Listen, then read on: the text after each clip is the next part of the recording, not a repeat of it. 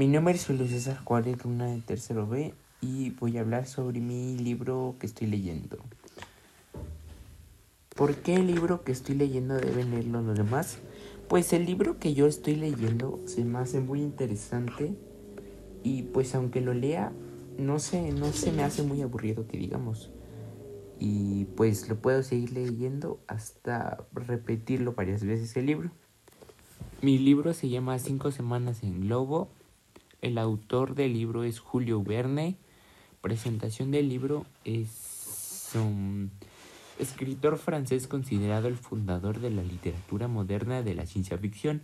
Predijo con su gran precisión en sus relatos fantásticos a la aparición de algunos inventos generados por los avances tecnológicos del siglo XX, como la televisión, los helicópteros, los submarinos, las naves espaciales y otros más.